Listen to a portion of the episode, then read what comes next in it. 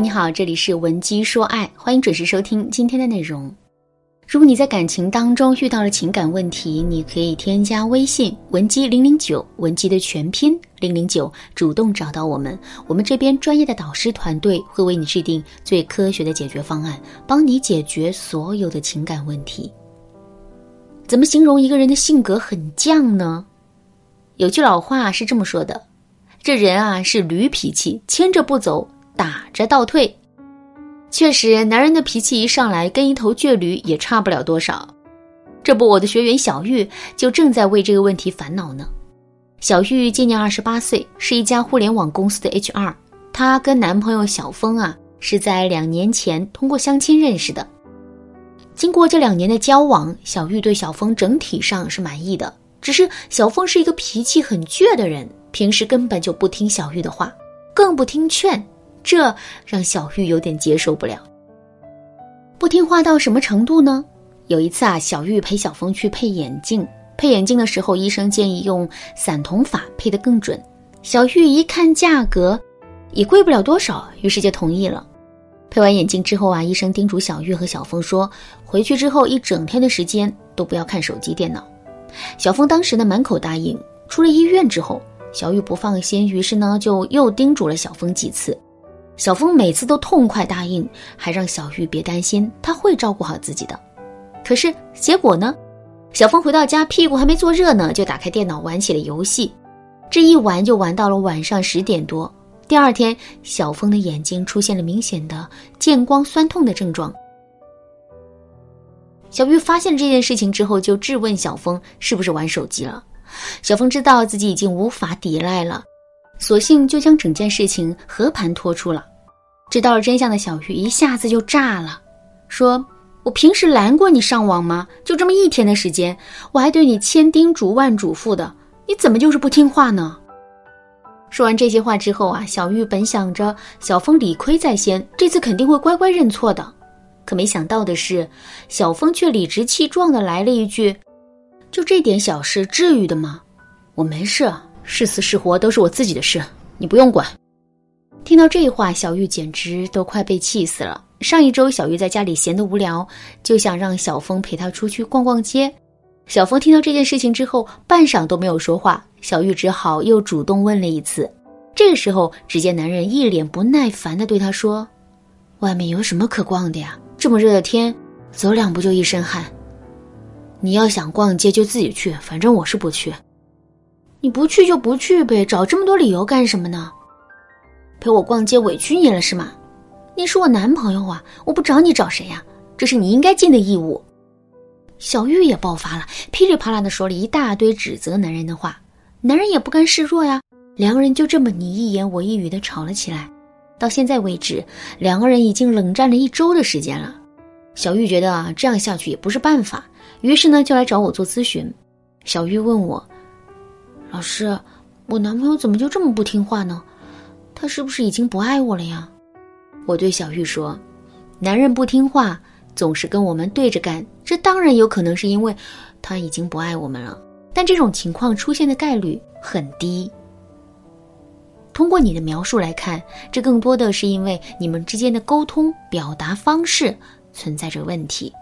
其实，让男人乖乖听话并不难。”我们完全可以通过变换自身的表达方式来轻松的达成这个目的。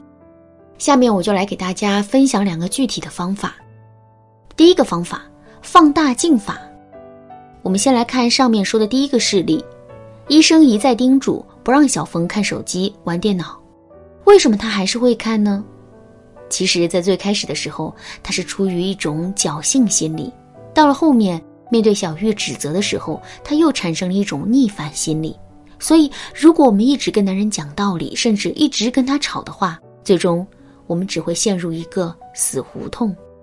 正确的做法是，我们要把男人不听话的后果和危害放大。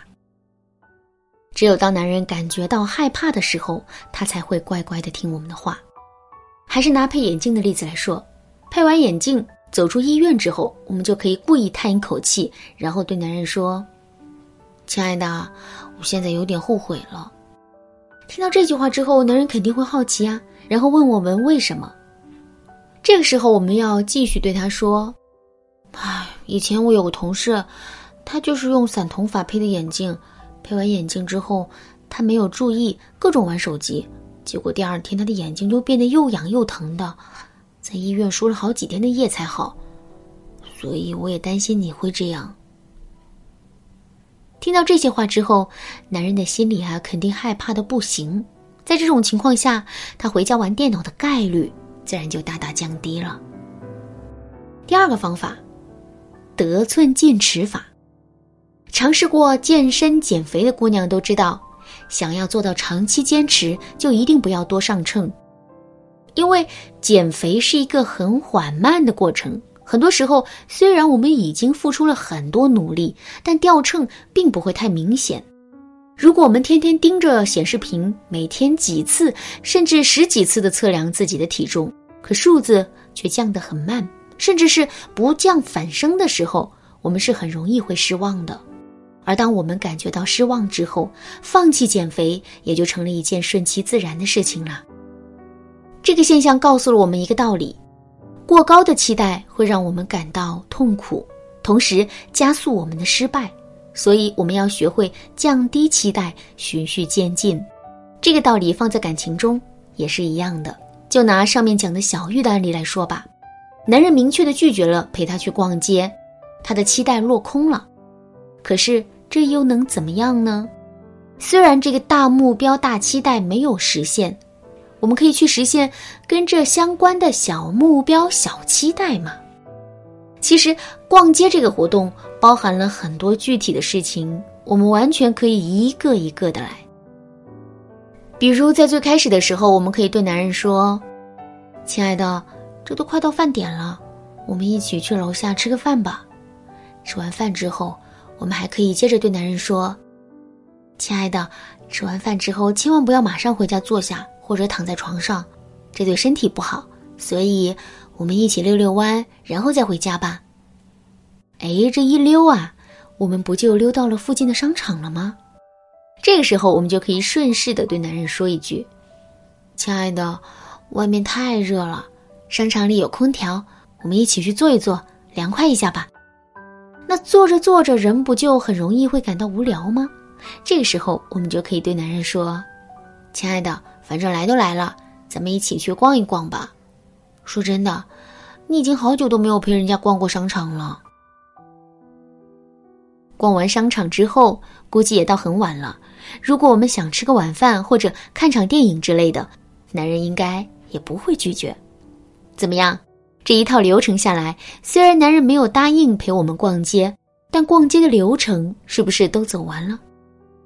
所以，当我们去给男人提要求的时候，千万不要只是盯着那个大目标看，把大目标拆解成若干个小目标，然后一个个的去实现小目标，最终我们也能达成目的。当然啦，在实现小目标的过程中，我们也可能会遇到阻碍。怎么才能保证我们能顺利的实现小目标呢？赶紧添加微信文姬零零九，文姬的全拼零零九，我来教给你一些实用的方法和技巧。好啦，今天的内容就到这里啦。文姬说爱，迷茫情场，你得力的军师。